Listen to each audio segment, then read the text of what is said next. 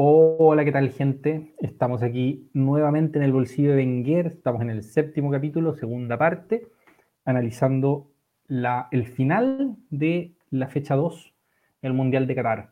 Entonces, en este módulo, eh, en que me acompaña como siempre Andrés, soy yo Eduardo, mm. eh, vamos, a, vamos a analizar el grupo H, el grupo de Portugal, Ghana, Corea del Sur y Uruguay.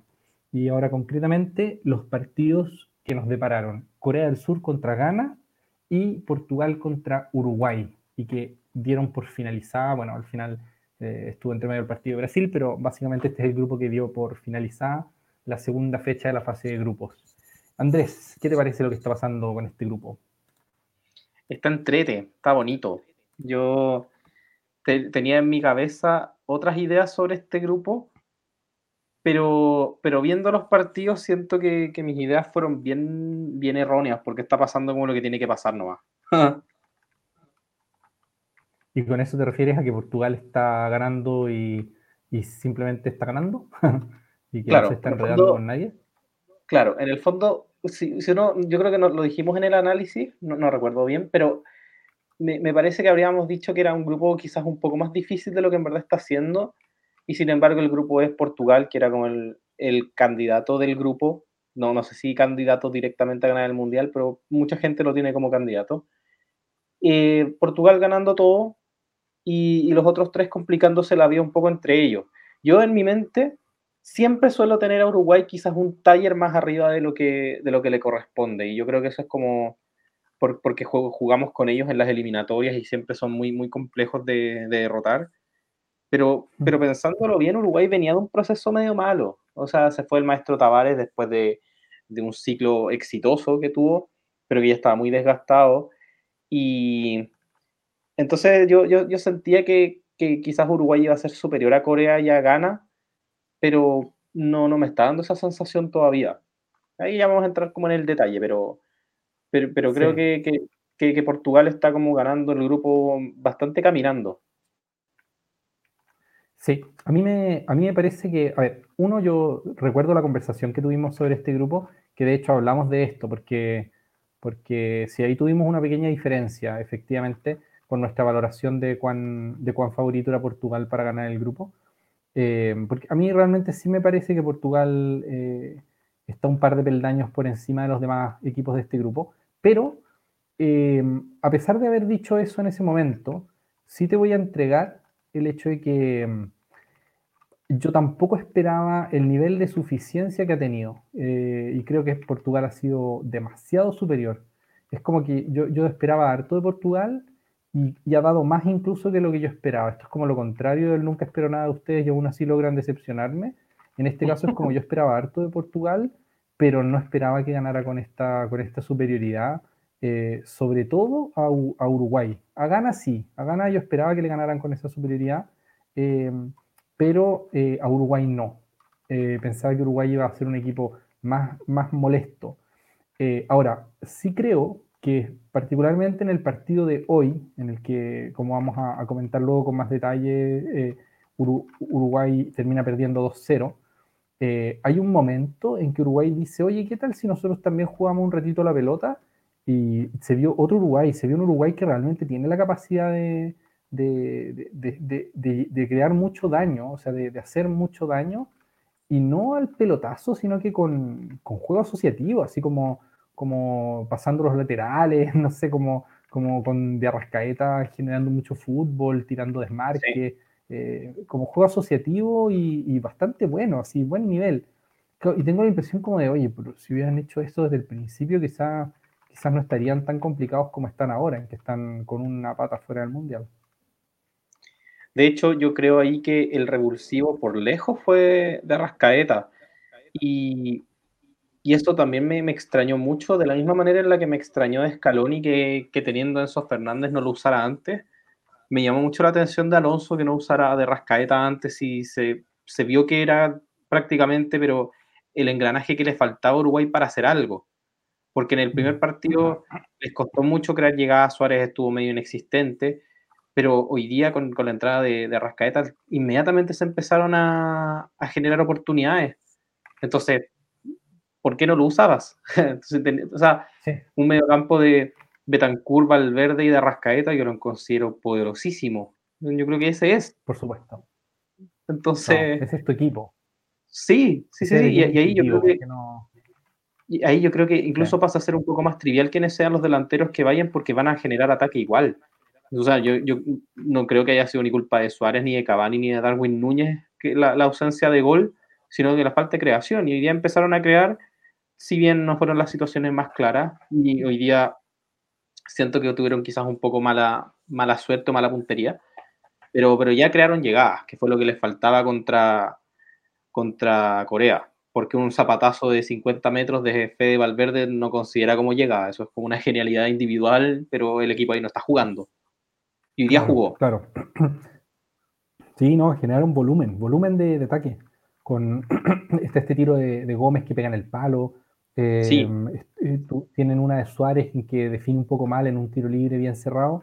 Sí, una maroma como, Claro, o sea, define un poco mal, digo, porque no, no le achunta al arco, pero realmente era una definición difícil y la pelota pasa muy cerca del gol. No, sí, hoy día fue un, fue un Uruguay distinto, pero que reaccionó cuando de algún modo el partido ya lo tenía medio perdido. Así que, así que en fin, fue, es como un Uruguay que si juega así, creo que sigue, debería poder ganarle a Gana. Para mí lo de Gana estuvo un poco de más, bueno, vamos a hablarlo en un, en, un momento también, pero creo que... ¿Qué de qué te ríes? que me da risa que... Estuvo un poco de más. Sí, sí, me, me da risa como decir que estuvo un poco de más el triunfo de una selección, pero bueno, Sí, sí, para mí, bueno, tal, tal vez soy un poco irrespetuoso, eh, me, disculpo si es que tenemos a grandes hinchas de la selección de Ghana o incluso a ganeses escuchando nuestro programa. Eh, pero bueno, sí, voy a, voy, a, voy a decirlo tal, tal cual lo pienso en el fondo.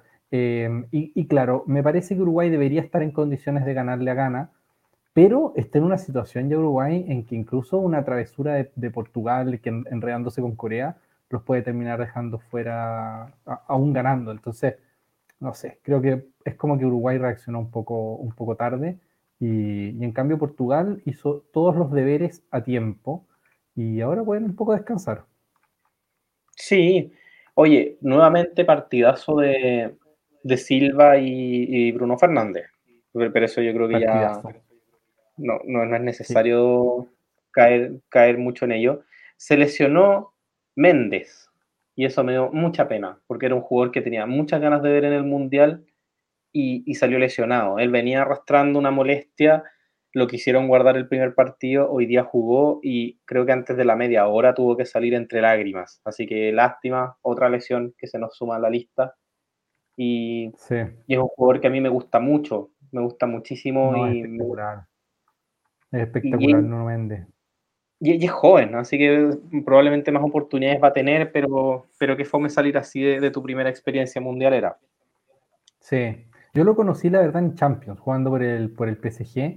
no recuerdo en qué partido. Eh, por el PSG me parece, ¿no? ¿O estoy inventándolo? Sí, PSG. ¿Dónde juega? Ah, sí, por el PSG. No, pensé que me habías corregido y, que había dicho alguna estupidez. Sí, no, eh, lo conocí jugando por el PSG y me, me pareció un jugador extremadamente hábil, como con mucho, con mucho dribbling, con mucho, mucha capacidad de desborde, mucha, mucha capacidad así como de desequilibrio individual, que en los laterales es algo que a mí eso me gusta mucho. Obviamente yo, yo entiendo que para los, muchas veces para los entrenadores, según los esquemas que tengan, es más importante que el lateral marque y que el lateral sea capaz como de, llevarse a dos jugadores en, con, en un dribbling, ¿cachai? Pero para uno como, como espectador del fútbol, esos laterales que, que, de repente empiezan a apilar rivales y se los sacan y te meten un centro, eh, son, son muy valiosos, muy lindos de ver. Y en uno yo lo tengo ahí. Sí, es un perfil similar al de, al de Alphonse Davis, en ese sentido. Exactamente. Y, son jugadores de Marcelo, decir. Sí, claro. Lo, lo que era Marcelo. Claro, lo que era Marcelo. Te tengo dos preguntas puntuales del partido y creo que me respondas con, una, respuesta bien cortita, bien, bien escueta y ahí la profundizamos.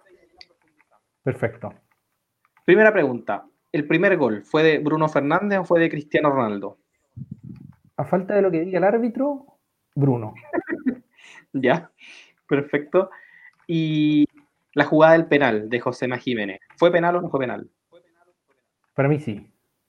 Para mí sí, aunque tengo que aclarar que, mm, que a mí me parece, como hemos dicho en algunas ocasiones acá, que el reglamento relativo a las manos es un desastre, porque el reglamento deja a los árbitros con, con criterios que son muy, muy, muy, vamos a decir, pobres a mi juicio para, para discernir realmente. O sea, es, es, algo que queda al discernimiento del árbitro y es un discernimiento para el cual no tiene, a mi juicio, las herramientas que tendría que tener. Yo creo que el reglamento tendría que ser mucho más claro respecto de cuándo hay que cobrar y qué es lo que se considera falta mano y qué es lo que es una mano no infracción.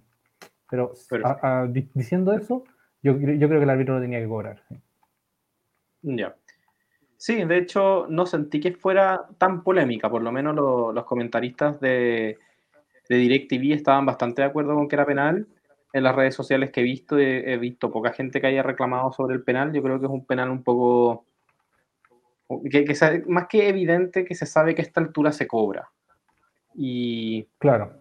Y nada, pues la jugada había seguido. Esto ya era cuando iba ganando Portugal 1-0. La jugada siguió con normalidad. El único que se quedó reclamando fue Bruno y después de un rato el árbitro interrumpió el partido, fue a mirarlo y efectivamente lo cobró. Bruno Fernández pateó porque ya Cristiano Ronaldo estaba afuera y coronó su, gran actuación con, dos golcitos, porque eh, por lo que... quizás solo uno. es, que está, por lo menos en la, web de la FIFA, estaba marcado como Bruno y, y yo siento que no se desvía nada si es que la toca. En el fondo sería como un gol de cabello de, de Cristiano Ronaldo. hay, un gol de Messi, hay un gol de Messi que, que, Alexis dice que es suyo, no sé si lo conocí en Barcelona, en el que, es lo mismo, un centro así de Messi, que Alexis la, la peina, pero Alexis dice que sí la tocó. Y se lo da, al, final la, liga se lo dio a Messi. Eh, está, digamos, ¿Te acordáis? Sí, sí, pero fue el largo arsenal de goles de Messi. ¿Cómo? que, que, fue polémico, porque en el fondo era, estaba peleando el Pichichi Messi. Y, y, en ese momento parece que se lo estaban dando a Alexis y hubo como un revuelo para que le dieran el Pichichi a, a Messi. Así es. Ese era el gol que le faltaba. Claro que sí. Y es un gol en que efectivamente Alexis la toca. O sea, eh, está mal dado a Messi. Pero bueno, me, me, recuerda ese gol por la, por la forma, porque es como la misma, la misma estructura. Em, pero claro, ahora en, todas las repeticiones que yo vi, en ninguna me da la impresión de que Cristiano efectivamente toque la pelota. Yo creo que no la tocó nada. Pero en un primer momento la transmisión le daba el gol a Cristiano. Y aquí la pregunta es cuál es el informe del árbitro, porque la FIFA puede decir lo que quiera, pero, pero el árbitro hace un informe y dice en su papelito quiénes hicieron los goles. Y entiendo que eso no es algo que la, que la FIFA pueda cambiar de oficio. Tengo entendido, al menos, así era hasta hace un tiempo, que ese informe con el, con el autor de los goles, digamos, mm, lo, lo determina el árbitro del partido y no, el, y, no la tele, ¿cachai? No es como, oye, no, la tele vio que te equivocaste. No, si el árbitro dice que el gol lo hizo Cristiano, se lo van a dar a Cristiano. Pero no sé, creo ahí depende de cómo estén los protocolos, esas cosas cambian.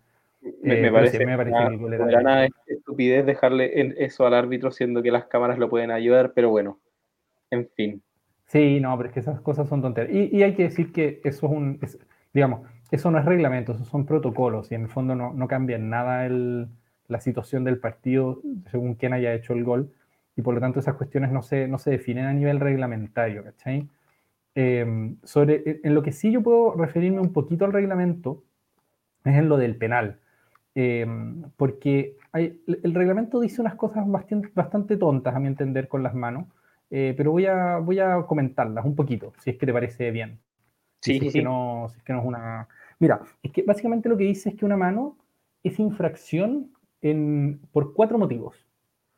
¿Ya? Uno, si es que la, la, mano va hacia la pelota. O sea, si es que, digamos, la pelota va hacia un lado y tú acercas la mano hacia la pelota, ya, eso es falta. Lucho Suárez gana. Lucho Suárez gana, exactamente. Ya, la otra es si es que la mano está en una posición tal que el cuerpo como totalidad ocupa más volumen que el que debería ocupar.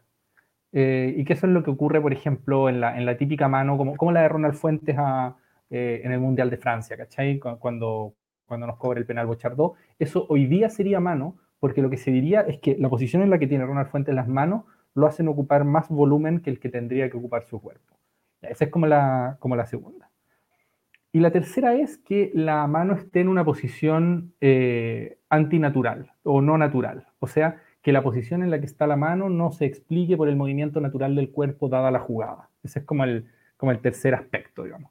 Y hay un cuarto, pero que es mucho más específico, y es si es que el jugador hace un gol inmediatamente con la mano o, como, o inmediatamente después de tocar la pelota con la mano. En ese caso, eh, también hay que cobrarlo. O sea, tú no puedes hacer un gol después de tocar la pelota con la mano, que es como el típico gol este de Luis Fabiano en el, eh, creo, que es a costa de Marfil, si no me equivoco, que la toca con la mano como siete veces en la misma jugada. Claro. Sí. Se pasó como ese, ese gol habría que... La pelota con la mano. Exactamente. Ese gol hoy en día habría que anularlo, incluso si es que uno cree que, son, que, es la posición natural del cuerpo, porque no puedes hacer un gol tocando la pelota con la mano. Lo mismo uno podría decir, bueno, hay, muchas razones por las que los goles estos, como en la mano de Dios de Maradona, habría que anularse por básicamente todos los criterios. Em, pero bueno, ¿qué es lo que pasa? Eh, ah, de hecho esto es interesante porque hay un gol de, si no me equivoco, de Senegal, no, de Ghana. Puede ser un gol, claro, hay un gol de Ghana en que uno de los jugadores, antes del gol, en el centro, eh, me parece que es Ayew, toca la pelota con la mano. Y que estuvieron, de, hecho, lo, hay, hay goal check durante un rato largo, pero al final lo, validan. Creo que es el, me parece que es el 1-0. Sí, sí, es el 1-0. Sí. Y claro, si es, que, si es que el gol lo hubiera hecho Ayew, habrían tenido que anularlo.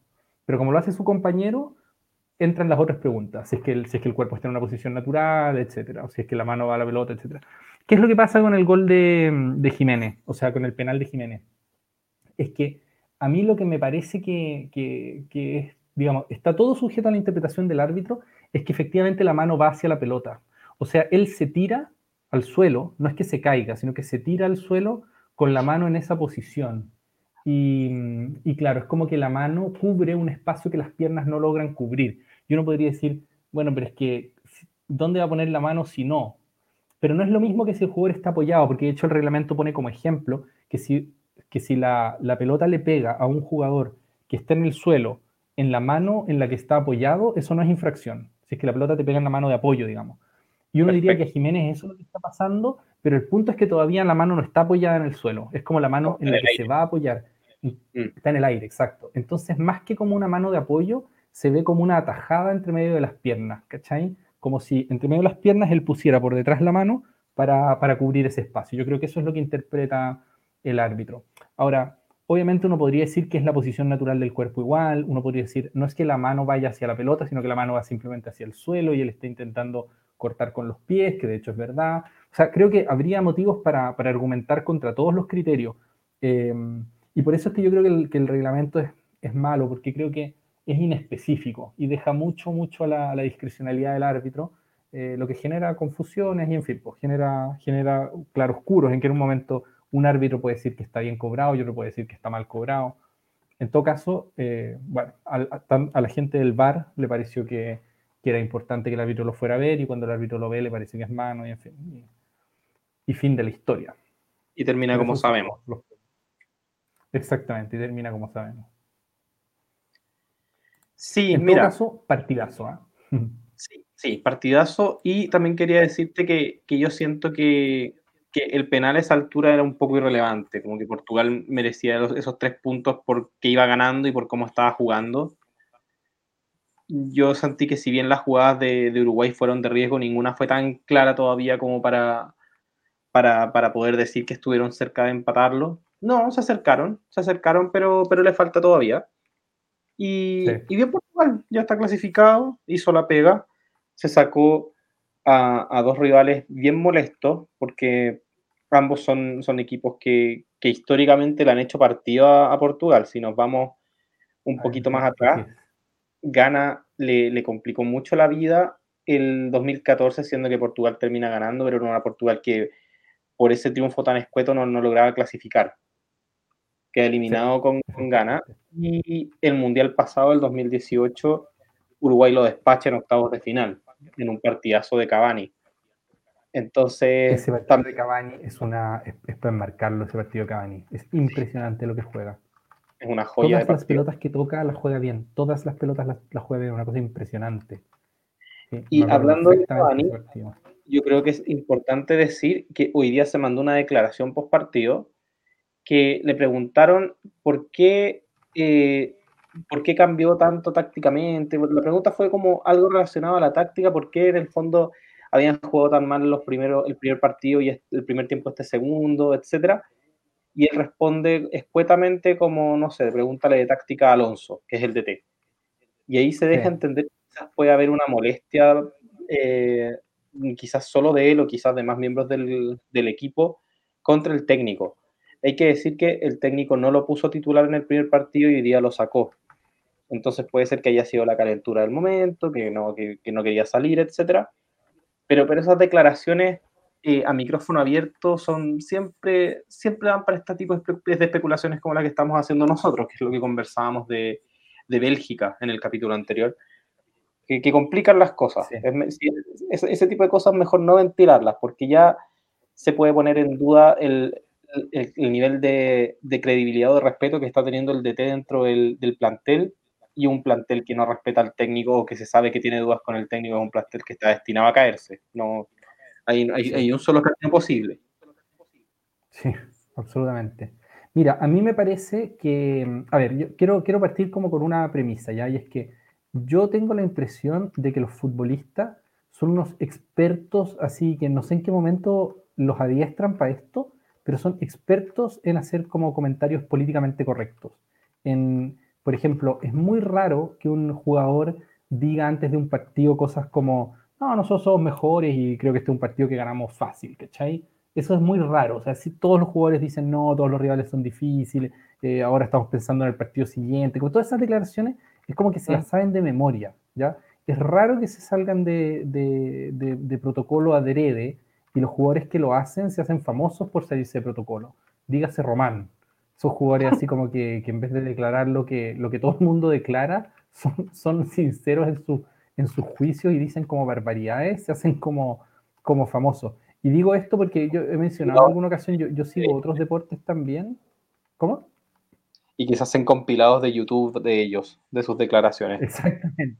Se hacen compilados de YouTube. No, lo que iba a decir es que yo que yo, yo sigo otros deportes y hay otros deportes en que las cosas no son así. O sea, en que los jugadores dicen barbaridades todo el tiempo. O sea, por lo pronto en el tenis baste, baste ver cualquier conferencia de prensa así como de como de Kyrgios, ponte tú, o de incluso Rafa Nadal, que sin, sin intentar ser polémico, pero está siempre metido como en distintos jardines, metiéndose como con el, con el feminismo, metiéndose con cualquier cosa. Bueno, en el fútbol eso no pasa, y por lo tanto, cuando hay una declaración que da que hablar, generalmente es a conciencia.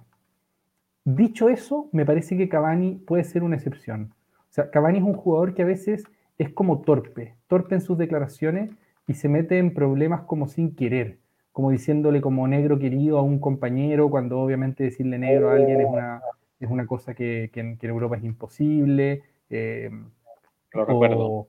No sé, ¿te, acordáis de esa? Y, y, tiene otras más. Ahora mismo no se me vienen tantas ideas a la cabeza, pero sé que Cavani se ha metido más de una vez en problemas por el tipo de declaraciones que hace y creo que son siempre bien intencionadas. O sea, creo que no, es un, jugador así como polémico. Y en este caso, a diferencia de lo que me pasa con Bélgica, yo le daría como un cierto beneficio de la duda, en que, en que la frase no es malintencionada, ¿cachai? Que realmente está diciendo como, mira, para táctica, el entrenador es el que sabe. Y, y que no, está dando a entender que, que él tenga dudas sobre la táctica o algo así.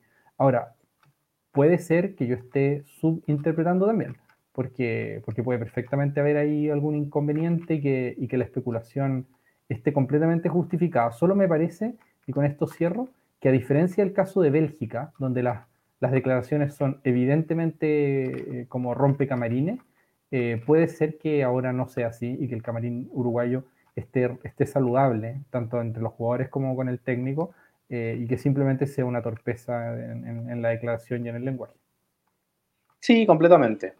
O sea, un poco de eso se trata la especulación. Cuando se entiende algo ambiguo, uno lo puede tomar como uno quiera y eso es lo peligroso. Por eso es lo peligroso de dar estas declaraciones ambiguas, que quizás, como bien dices tú, Cavani no, no, no, tenía ninguna mala intención y después de, de, esa declaración fue a tomarse un matecito con Alonso, tomaditos de la mano, pero nosotros estamos diciendo que, quizás lo odia y, se quiere ir como, como se fue a Nelka en su momento caminando por el desierto peleando con Domenech. qué, Entonces, momento del fútbol, fútbol mundialero eso. Sí. Oh, y de hecho pasó con, con Onana, no lo mencionamos. Bueno, el arquero camerunés tuvo una pelea con el técnico y se fue. Pero. Verdad, verdad, verdad que no lo mencionamos. Sí, es que son. Pero bueno. Muy, muy insólito. Muy insólito. En fin. Yo creo que, que sí, esa, esa, historia un poco ya pasó y tenemos que pasar al Corea-Gana, que fue otro partidazo. Un partido muy entretenido. partidazo.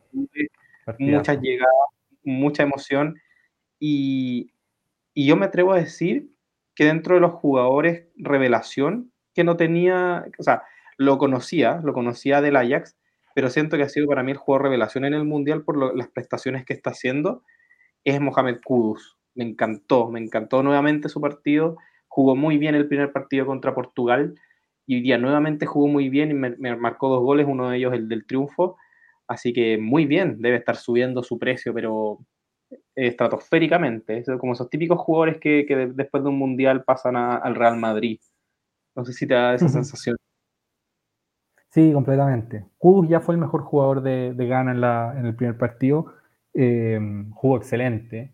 Y hoy día de nuevo, o sea, dos goles. No, jugador muy agresivo, muy dañino en todos los sectores de la cancha. Eh, excelente, excelente. Tengo, tengo la. Sí me gustaría como, como decir que eh, para mí hay también revelaciones en el, en el caso de, de Corea.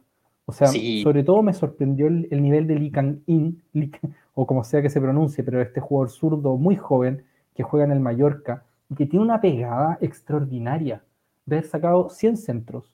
Pues obviamente estoy exagerando, pero muchos centros, todos buenos, todos centros peligrosos, una cosa impresionante. Y el otro es este delantero que juega en un equipo coreano, que es un delantero también bastante joven, no tanto, eh, que se llama Cho, creo, Cho, sí, Cho Claro, y, ese jugador creo que tenía 24 años, si no me equivoco, que juega en un, equipo coreano, eh, muy bueno de cabeza, muy fuerte, y, dos goles así de que ninguno era fácil de hacer, eh, y, muy agresivo, eh, bueno. Hay una pelota, no sé si la recuerdas, que le queda un, pelotazo súper largo y la mata, pero así como, como Neymar matando una pelota, ¿cachai? Una cosa impresionante. La baja perfecta, ¿te acordáis? Entonces, sí, para mí fue un partido como con, muchas con muchas revelaciones, muy bien jugado por, ambos lados. Me atrevo a decir que fue mejor jugado por Corea, aunque hayan perdido. Em, y, en fin, a mí me da mucha pena que Corea se vaya al Mundial con lo que ha hecho. Me pasa un poco como lo que me pasó con Canadá.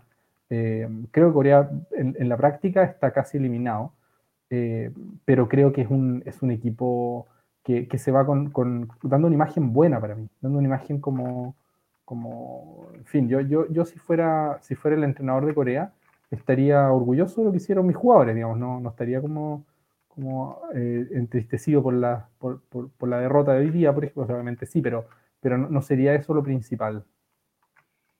Paulo Bento, el entrenador de Corea, si mal no me equivoco, se fue expulsado por partido.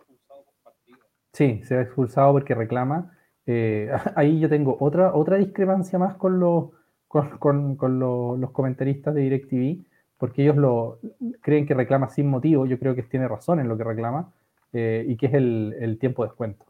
Pero bueno, ese es, una, es otro, otro tema reglamentario y, no quiero seguir dando lata con eso, pero básicamente él reclama que no se, no se jugó todo lo que habían añadido y es verdad.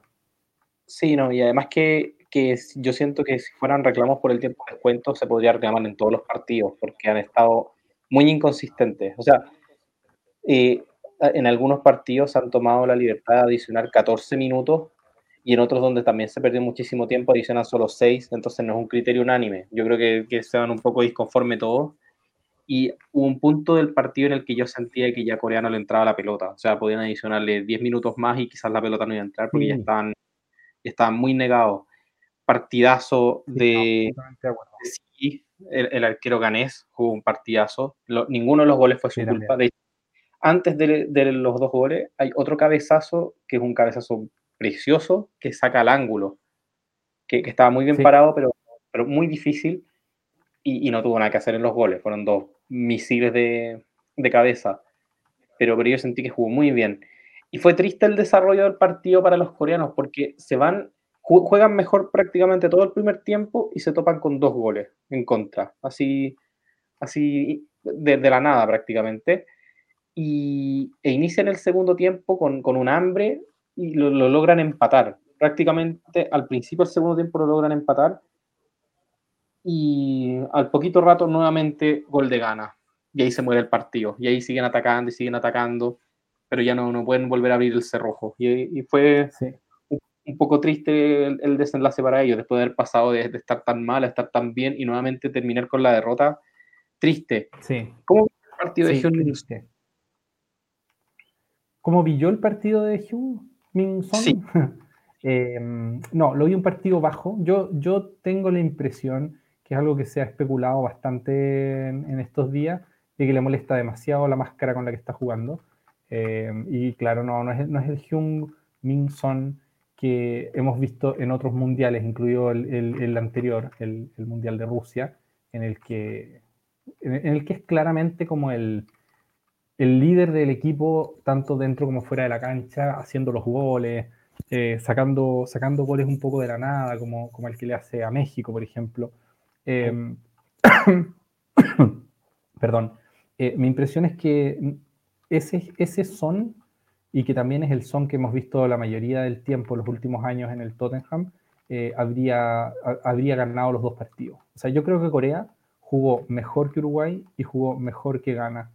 Y no obstante, llega al, al, partido contra Portugal apenas con un punto. Y eso, bueno, creo que habría sido distinto si Son hubiese estado en su, ni siquiera te digo en su mejor nivel, hubiese estado en el nivel promedio que hemos conocido en estos últimos años.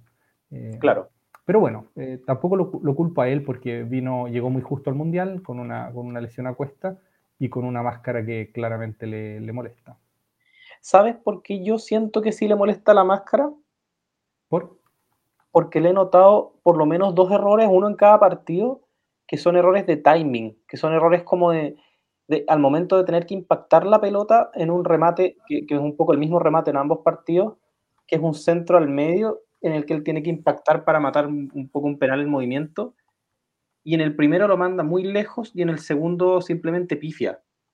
Y, yo siento que esos son como el tipo de errores que te dan cuando, por ejemplo, estáis jugando una pichanga medio oscuro. No sé si te, has dado cuenta cuando uno empieza a jugar una pichanga, típica situación, en la tarde, empieza a anochecer y todavía no prenden las luces y, uno empieza a fallar como por efecto visual de, la pelota. Y, a mí me, dio esa sensación, quizás estoy metiéndome en un, rollo nada que ver y, nada, pues simplemente jugó muy mal, pero, pero yo que conozco a Sony le he visto, yo creo que sus últimos partidos de los últimos dos, tres años, casi todos, me llama mucho la atención que en dos partidos consecutivos tenga ese tipo de errores y que tenga justamente la máscara. Sí. porque Sony además una de sus principales virtudes la pegada descomunal que tiene. Sí, pues, sí, pues, por algo mete la cantidad de goles que hace. Entonces, no, no vamos a justificarlo con, con, que en, el fondo es solo la máscara, no, lamentablemente ahí se evalúa todo, pero sí creo que es un factor importante. Sí, a mí me, me parece eso, eso muy, muy, muy, muy probable. Muy probable porque, porque, claro, es un jugador al que uno, al que uno conoce. O sea, no es lo mismo que, no sé, pues, si, es que, si es que me pasa con un jugador al que conozco menos, quien da la impresión de que no está rindiendo lo que se decía de él, uno tiende a ser como más rápido en, el, en la crítica, así como, pucha, no está a su nivel, en fin, lo que sea. Pero como uno conoce tanto a Son, porque, bueno, juega en un equipo muy importante y es la figura de un equipo muy importante del nivel mundial, no lo, lo, he visto en Champions, incluso si es que uno no es un gran seguidor de la Premier, yo, yo no, no sigo tanto la Premier, o sea, veo algunos partidos de vez en cuando, pero no estoy siempre viendo la Premier, pero sí de todas maneras estoy siempre topándome con Son y un jugador que siempre rinde. Entonces, bueno, no sé, creo que eh, hoy, día, por ejemplo, no fue, claramente no fue el mejor de su equipo. Em, resolvió mal, resolvió lento algunas jugadas en que, parecía que daba para pegarle de primera y las controló y terminó enredándose. Em, sí, me parece que es un, que es un, estamos con medio son y el hecho de tener medio son influye en que Corea eh, esté al borde de la eliminación. Sí creo, y bueno, lo vamos a ver en el módulo siguiente, que todavía están vivos, pero, pero no con la primera opción, sino que más bien con la última. Así es. Y yo creo que con ese pase nos vamos al último break y volvemos con la previa de la fecha 3. Me parece. Nos estamos viendo. Chao, chao. Chao, chao, chao.